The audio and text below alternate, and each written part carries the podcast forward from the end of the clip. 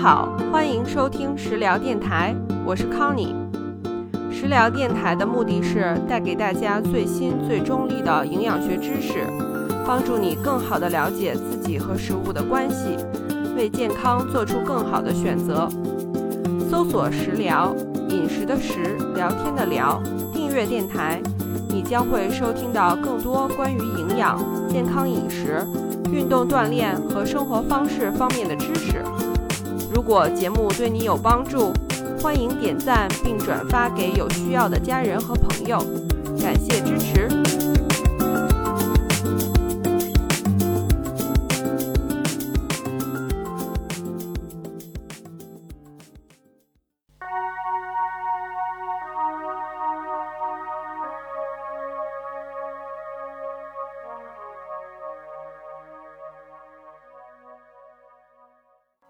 Hello，大家好，欢迎回到食疗电台。今天的这期节目讲的不是营养饮食，而是想和大家来聊一聊如何对待伤病和疼痛。无论是参与专项运动的专业运动员，热爱健身的撸铁达人，还是久坐不动的上班族，还是退休后享受清闲生活的老年人，我们自己以及身边很多家人和朋友，都会受到伤病和慢性疼痛的困扰。有的人呢会积极治疗，很快的摆脱病痛；有的人求医问药很久，但似乎都不太有效；有的人受到慢性疼痛的折磨，但是却不知道该向谁求助，如何入手；有的人消极静养，有的人对受伤心有余悸，不敢再重返运动场。我想这些情况都是非常正常的现象，但我们最终还是想要能够有高质量的无痛的生活。于是我想录这期播客节目来聊一聊这个话题，希望能够对大家有所帮助。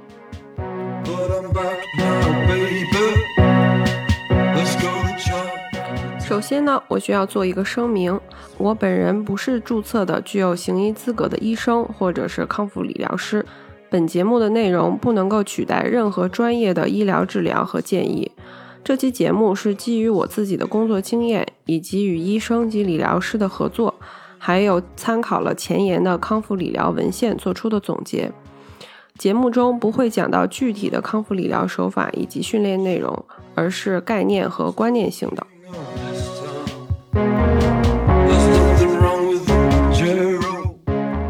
首先呢，我们需要明确什么是疼痛这个概念。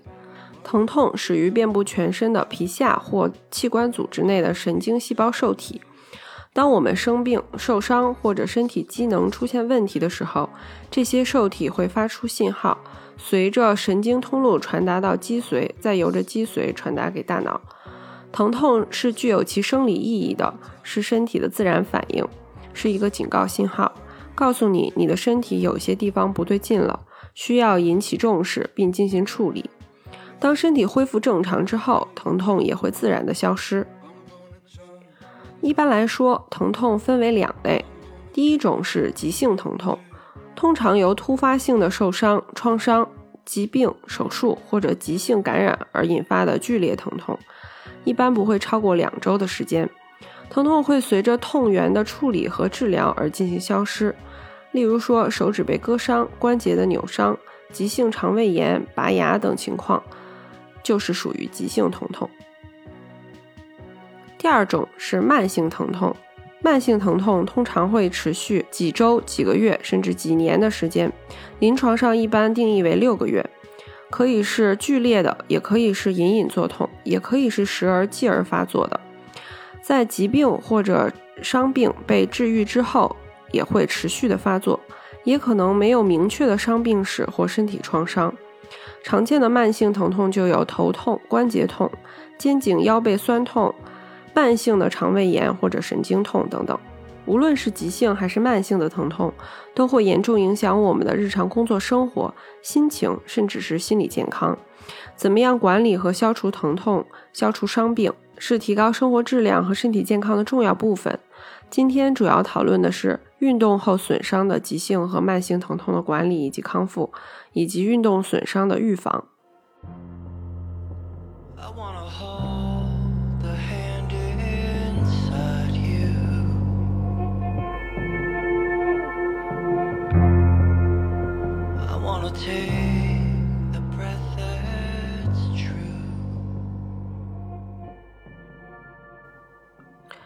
通常大家在受伤后，或者是受到伤病困扰的时候，传统的就医路径是去医院的骨科挂号，见到医生之后，可能会根据你的伤病情况给你转诊到相应的专家，然后让你开检查，比如说做 CT 啊，或者是核磁。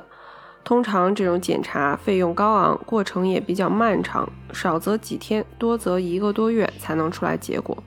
然后你再拿着检查的结果再次挂号，请医生看片子，医生会根据检查的结果给你推荐治疗的方案，是推荐你手术啊，还是给你开药等等。通常骨科医生只会推荐你静养，个别的情况下他会推荐你去做一些康复理疗。走完这个流程，你的伤情很有可能就已经被耽误了。所以，通常情况下，处理一些常见的受伤或者慢性疼痛，并不需要，或者说首选并不一定是去看骨科医生，而是可以直接开始做康复理疗。伤病的康复应该从侵入性最低、费用成本最低的方式开始。康复理疗的功能和作用，在我们国家还是比较新的概念。很多人并不了解，也并不信任康复理疗。大多数人在受伤之后，唯一的选择就是去医院看骨科医生，并且我国很多的公立医院没有单独分设康复理疗科室，即使有，也常常不包含在医保报销的范围之内，或者只能报销比较低的额度。而私立机构的康复理疗价格高昂，也仅涵盖在高端的商业保险范畴之内，这些都成为人们寻求康复理疗的障碍。其实，即使是收费高昂的康复和理疗，也是可以合理的控制成本而达到很好的效果的。如果这个机构或者理疗师要求你每周至少去两三次，至少去六到八周，告诉你他们的被动疗法必须要你持续的去才会有效果，那么这些地方并不是一个好的选择。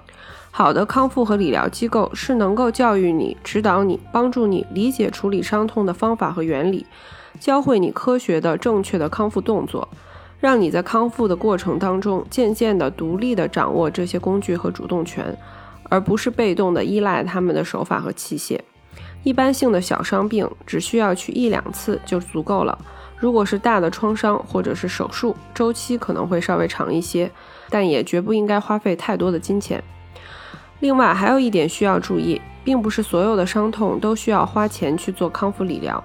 很多情况下，执行一个合理和周全的运动计划就可以解决问题。比如说，我自己在一五年开始运动锻炼之前，那个时候我做办公室的工作，我有比较严重的驼背和颈前伸，右侧也有鼠标手，还有慢性的腰痛。后来通过有针对性的纠正性训练，这些问题和疼痛也都消失了。再举一个我个人的例子，一八年冬天我滑雪的时候摔伤了肩膀。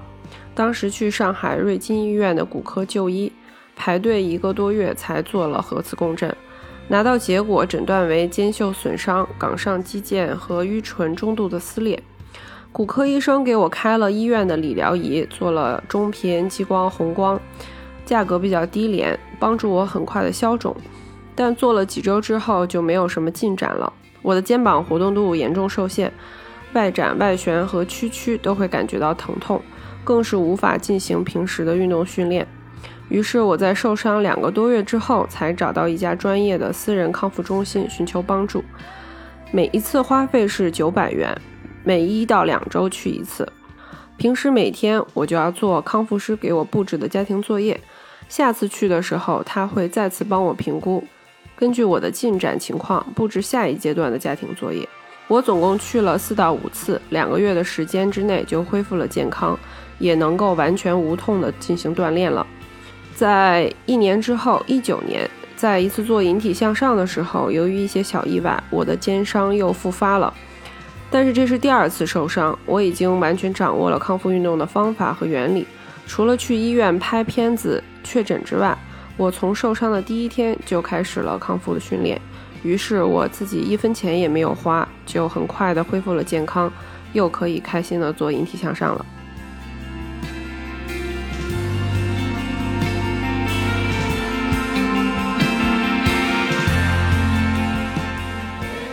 当我们遇到一些急性伤病的发生的时候，比如说骨折、关节扭伤、挫伤、软组织撕裂等，会发生剧痛，并伴随受伤部位红肿。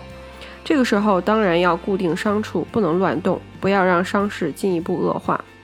但是想要真正的恢复健康，消除疼痛，不留下所谓的老病根儿，是需要积极的、科学的进行康复训练的。伤病如果不加处理，长期以来会造成一系列的连锁反应。身体是一个连通的整体，我们的骨骼结构、软组织、肌肉、神经和循环系统都不是孤立的。这就是所谓牵一发而动全身的道理。受伤之后，由于疼痛，人体会在行动的时候，为了规避伤痛而自动调整其运动模式，让其他的肌肉和关节去承担本不属于他们的负担。这就是所谓的代偿。比如说，我们崴了脚，就不可能像平时一样正常的走路，必然会一瘸一拐或者一蹦一跳，这样就会给你没有受伤的腿的踝关节、膝关节和髋关节带来很多额外的压力。长期以往，身体如果适应了这种代偿模式，会产生一些根本性的结构变化。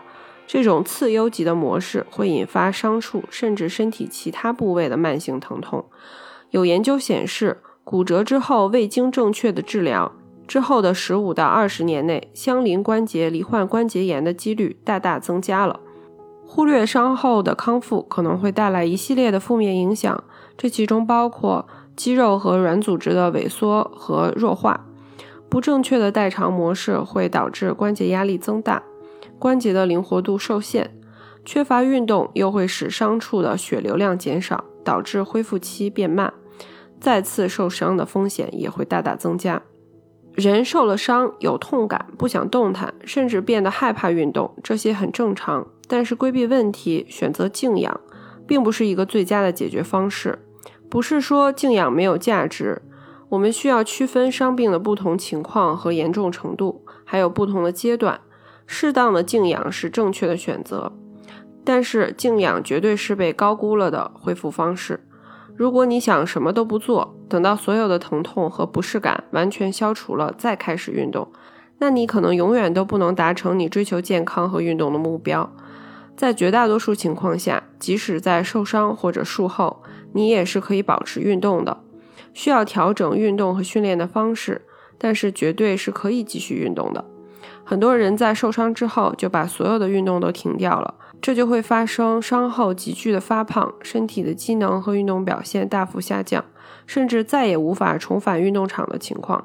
这样做是非常可惜的。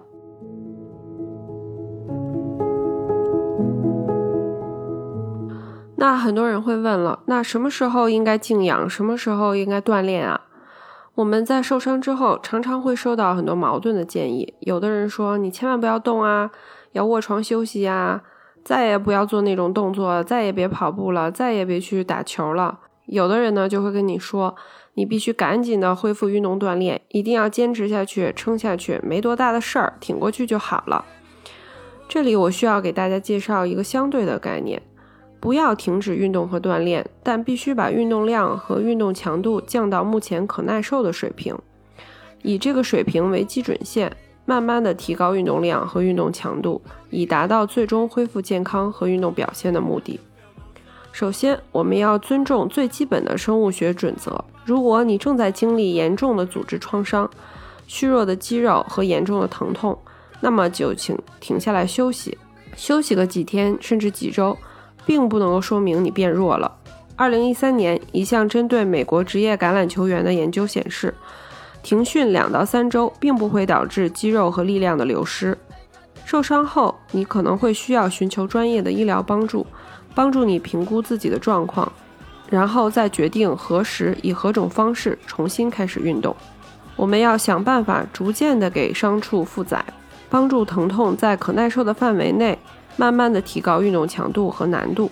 这是一个让大脑对伤痛的反应渐渐适应的过程。随着你承压的能力慢慢的增强，伤痛也会渐渐的消失，你也能够重新返回运动场了。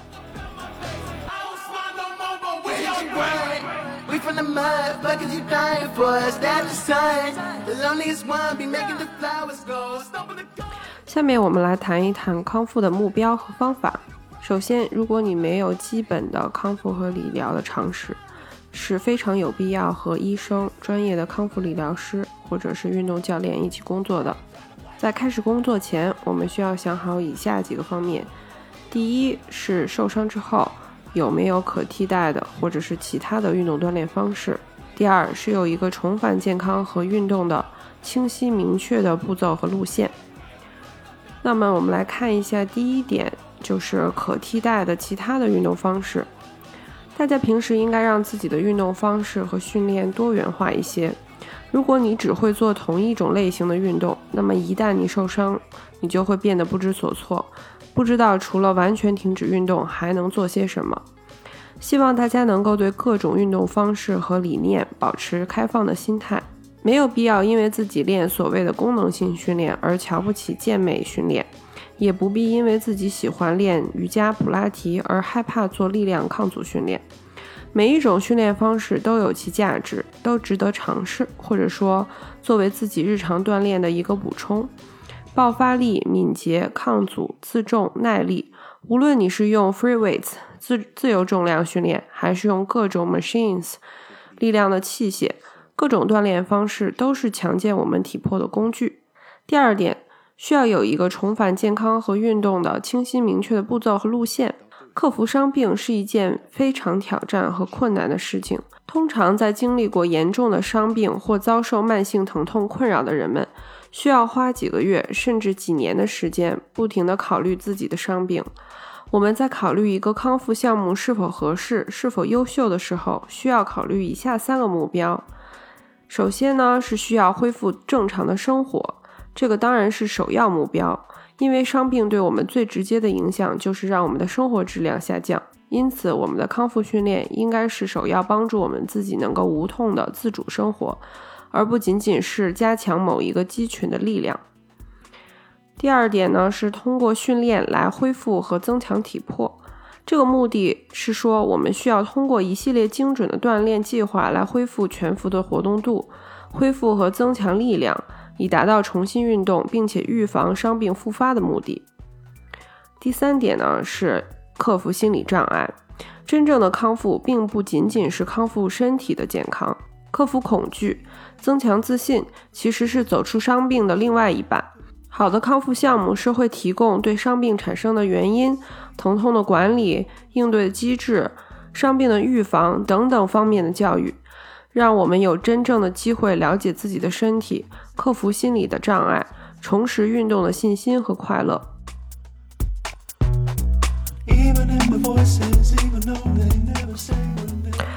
正确的康复路径分为四个步骤：第一步，恢复活动度，要恢复关节的全幅运动 （full range of motion）；第二步是恢复并增强肌肉的力量、平衡和柔韧性。第三步是进行特定运动的专项训练，例如跑、跳、蹲、转向、敏捷等等。第四步是重新返回运动场，在真正的对抗的环境下进行运动。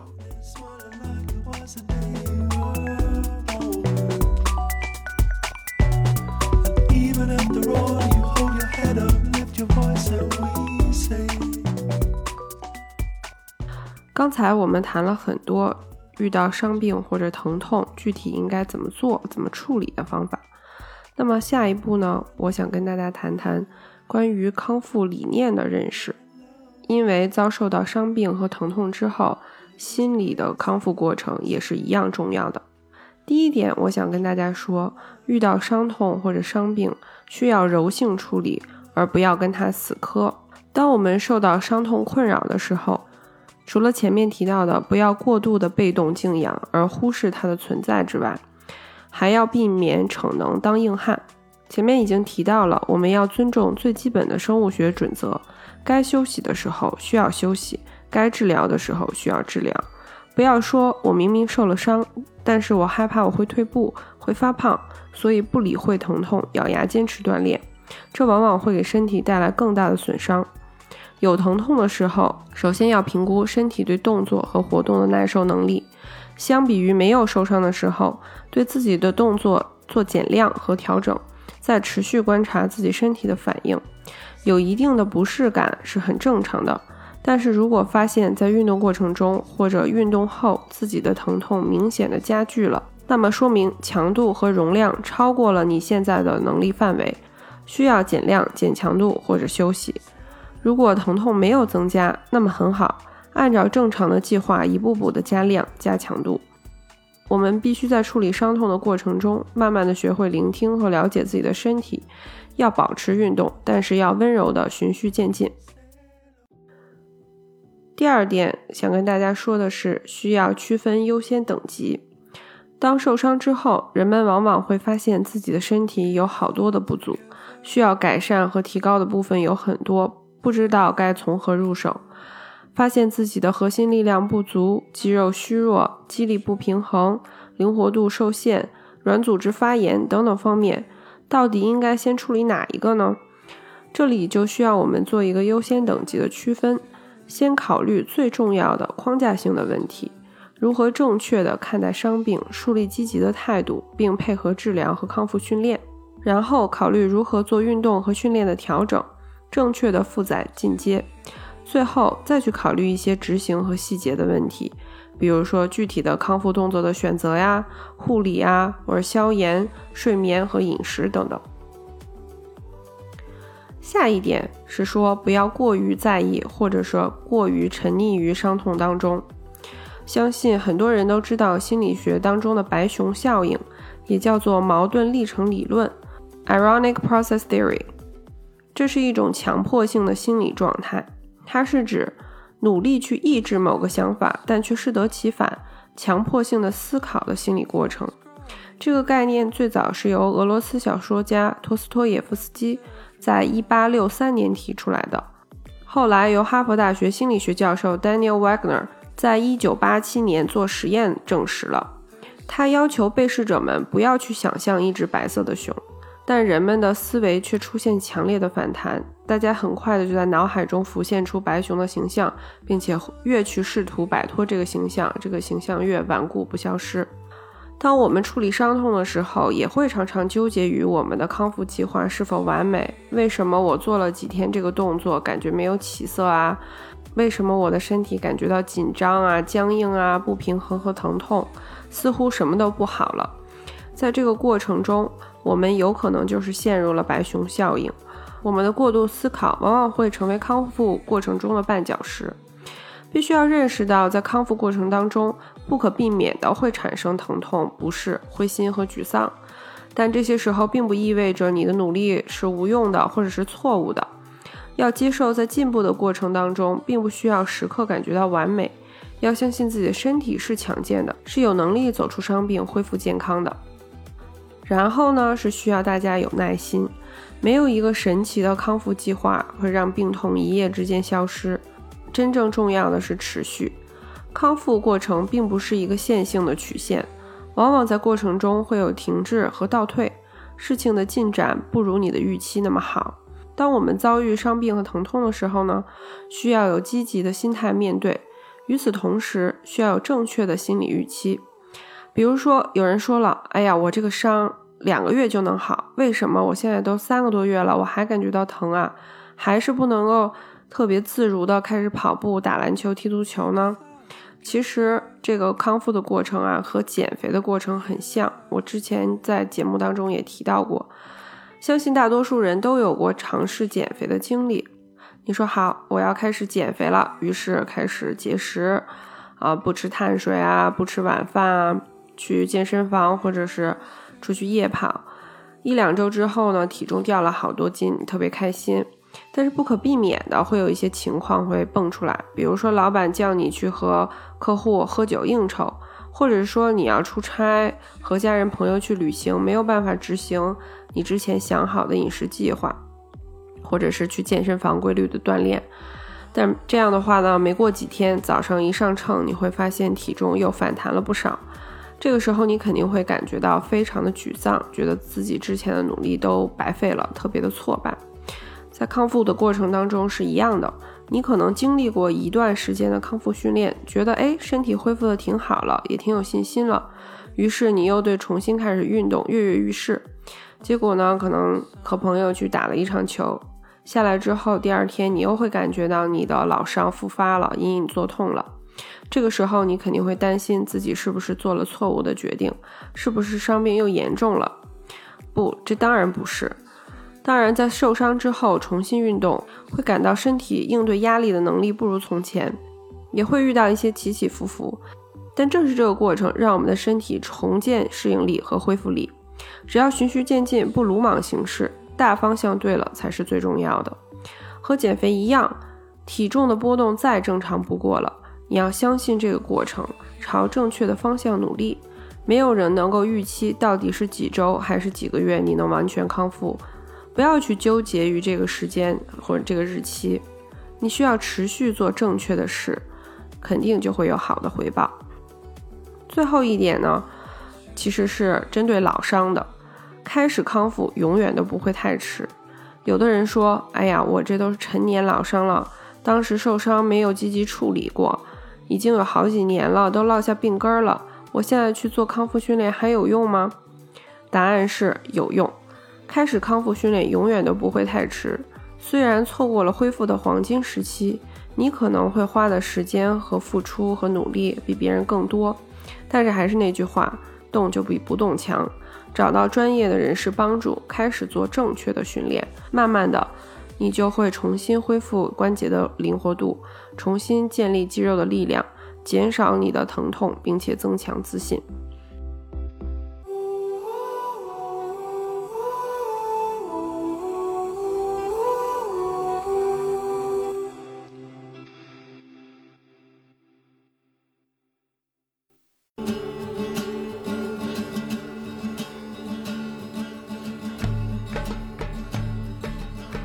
后，我们再来谈一谈伤病和疼痛的预防。从某种意义上来说，伤病的预防其实是个伪概念，因为在现实生活和运动中，我们不可能完全的规避伤病。一些意外事件、一些不可抗力的因素会导致我们受伤。我们真正能做的其实是尽可能的减少受伤的几率。关于伤病的预防，主要涉及三个方面。第一点就是不要急于求成。我常会观察到这样一种导致伤病的情况：一些人很多年了几乎没有怎么运动过，无论是想要减肥还是想要开始尝试新鲜事物，于是他们走进了健身房，或者说开始跑步，开始尝试各种球类运动，或者是滑板、滑雪这种流行的运动。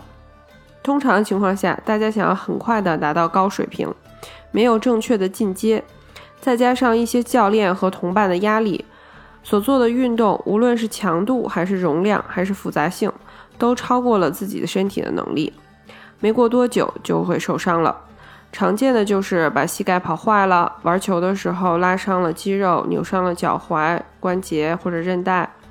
撸铁的时候经常会伤到腰和肩。做自重训练的时候，手腕和手肘等部位也是受伤的重灾区。是的，每个人都有自己的目标，比如说想减肥十斤啊，参加马拉松啊，深蹲三百磅等等。但是如果你受伤了，任何一项目标的完成都无从谈起。对于任何人，想要让自己爱上某项运动，培养出一个长期的运动习惯，需要循序渐进。前段时间听一个著名的马拉松运动员的访谈，他说自己起初并不喜欢长跑。他之所以慢慢喜爱并且得以坚持的关键，就是在刚开始练习长跑的时候，他每次都会在自己的临界点之前停下来，哪怕刚开始跑只跑个四百米、八百米。这样做，他既不会觉得训练让他痛苦，又让自己在心理上觉得自己是有能力的，下一次可以挑战更远的距离。通常我在带客户训练或者是我自己训练的时候也是一样的，我会说。做这个动作，选这个重量，你应该觉得有点挑战，但是又可以高质量的完成。很多的时候，对于运动来说，咬牙坚持、血与汗的思维模式是个双刃剑，可能让你一时爽，但是长久来讲不一定是好事。在这里，我们还要区分一个概念，那就是日常训练和锻炼和竞技体育竞赛不是一回事。日常的训练和锻炼是为了让比赛当天有更好的发挥做的准备，是为了在比赛的时候减少受伤的可能性，而让自己变得更强壮、更稳定。而比赛的时候，比如说参加奥运会啊或者锦标赛，那时是为了争夺到理想的名次而倾尽所有，即使是受伤也在所不惜，是在自己能力的极限边缘上试探。因此，大家需要反思一下自己的训练锻炼模式。你的日常训练和锻炼究竟是为了什么目的？是想减减肥、出出汗、促进健康，还是为了参加一段时间之后的比赛呢？对于我们绝大多数普通的运动爱好者来说，我们这辈子可能都不需要去参加任何比赛。你完全可以通过做安全的动作、做合适的容量和强度，而达到你提高健康、拥有好身材和提高运动表现的目标。跑步并不需要每天十公里、八公里，撸铁也并不需要每次都找 PR。第二个预防伤病很重要的是要学会在疲劳的时候自我调节。首先，好的运动计划都是有周期的，有加量加重期，也有减量减重期。因为人的身体需要时间去消化适应你的运动带给他的刺激因素。如果你的运动计划每一次训练的时候都是在追求更高、更快、更强，那么你需要反思一下你的运动计划的质量了。其次，对于大多数人来说，我们不是职业运动员。除了运动和锻炼之外，有很多生活、家庭和工作上的压力，时常会感到状态不佳或者时间不够。我们当然不想完全放弃运动，但也要想办法做一些自我调节。该减重减量的时候需要减，避免过度疲劳而带来的伤病。最后，当谈到伤病和疼痛的预防的时候，那就一定要做力量训练。力量训练的方式和方法有很多种，有很多人一想到力量训练就觉得太可怕了，太硬核了，觉得自己并不想要特别大的肌肉，也肯定不适合做这种运动。但是力量训练的目的和种类其实非常多，并不仅仅局限于传统的健美健体、肌肥大训练，也不是指特定现在流行的功能性多关节复合运动。自重训练针对小肌群的肌耐力训练，比如说使用弹力带或者轻重量的小哑铃等；大重量的绝对力量训练、负重的爆发力训练等等，都是力量训练。只要能知道自己的目标，设计并执行有针对性的训练计划，你就会变得更强壮，对伤病的抵御能力也会更强，对于疼痛的恢复能力也会变得更强。这也就是为什么顶级的运动员为了避免在赛事频繁的赛季中受伤，而聘请高水平的力量和体能教练，日复一日、年复一年的在健身房里训练的原因。最经典的例子就是篮球巨星詹姆斯，大家可以在网络上找到很多他恢复身体和力量训练的素材。他和他的力量教练的关系也常常被视为合作双赢的典范。再反过来说，为什么身边有很多上班族？中年男性会在打篮球当中受伤呢？这就是因为平时久坐不动，尤其是没有相应的力量训练，核心的稳定性、爆发力、肌肉和肌腱的耐受力都处在一个次优级的状态，身体状态和高中或者大学的时候不可同日而语。这个时候偶尔和哥们儿约个球是很开心，但是发现强度一大，跳跃和急停一多，身体就会出现各种状况。轻则抽筋酸痛，重则扭伤撕裂或者骨折。适合的力量训练绝对是保护身体不受伤病困扰的最佳方式之一。这里还有一个误区，就是很多人会说伤病更多的是因为关节灵活度受限而引起的，因此更重要的是增加关节灵活度，而不是进行力量训练。这个说法被灌输给很多害怕撸铁、害怕增肌的女性。于是，很多女生每天可能只是滚滚泡沫轴、打打筋膜枪，或者是做一些简单的拉伸。通常在大众心中认为很安全养生的瑜伽训练，如果没有足够的肌肉力量保护，其实也会造成很多伤病。一项2016年由美国伤病科学以及创伤研究中心发布的统计数据显示。从2001年到2014年，美国共发生2万9590例需要住院紧急处理的伤病案例。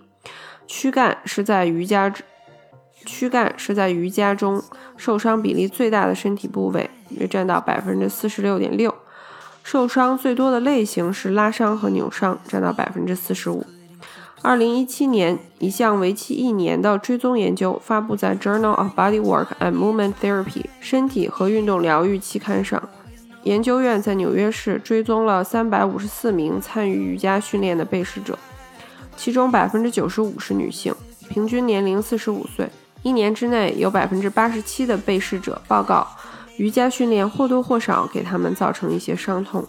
有多于百分之十的人表示，瑜伽训练给他们的手、手腕、手肘和肩膀带来疼痛。当然了，瑜伽训练也会给人们带来很多好处，减少很多其他部分的疼痛。我在这里举这两篇科学研究，并不是反对瑜伽训练，而目的是纠正大家对瑜伽和力量训练的一些偏见和错误看法。几乎在所有伤病预防的科学研究里，都证实。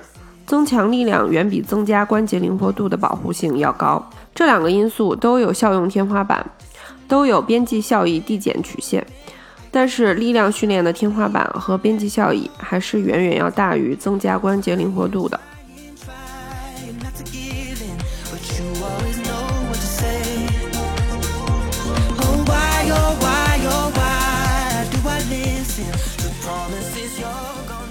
好的，以上就是本期节目的全部内容了。希望能够帮助大家克服伤病和疼痛，以积极的态度更好的享受生活、享受运动。如果你喜欢本期节目，欢迎点赞、评论和转发，也欢迎大家订阅和支持食粮电台。我们下期见。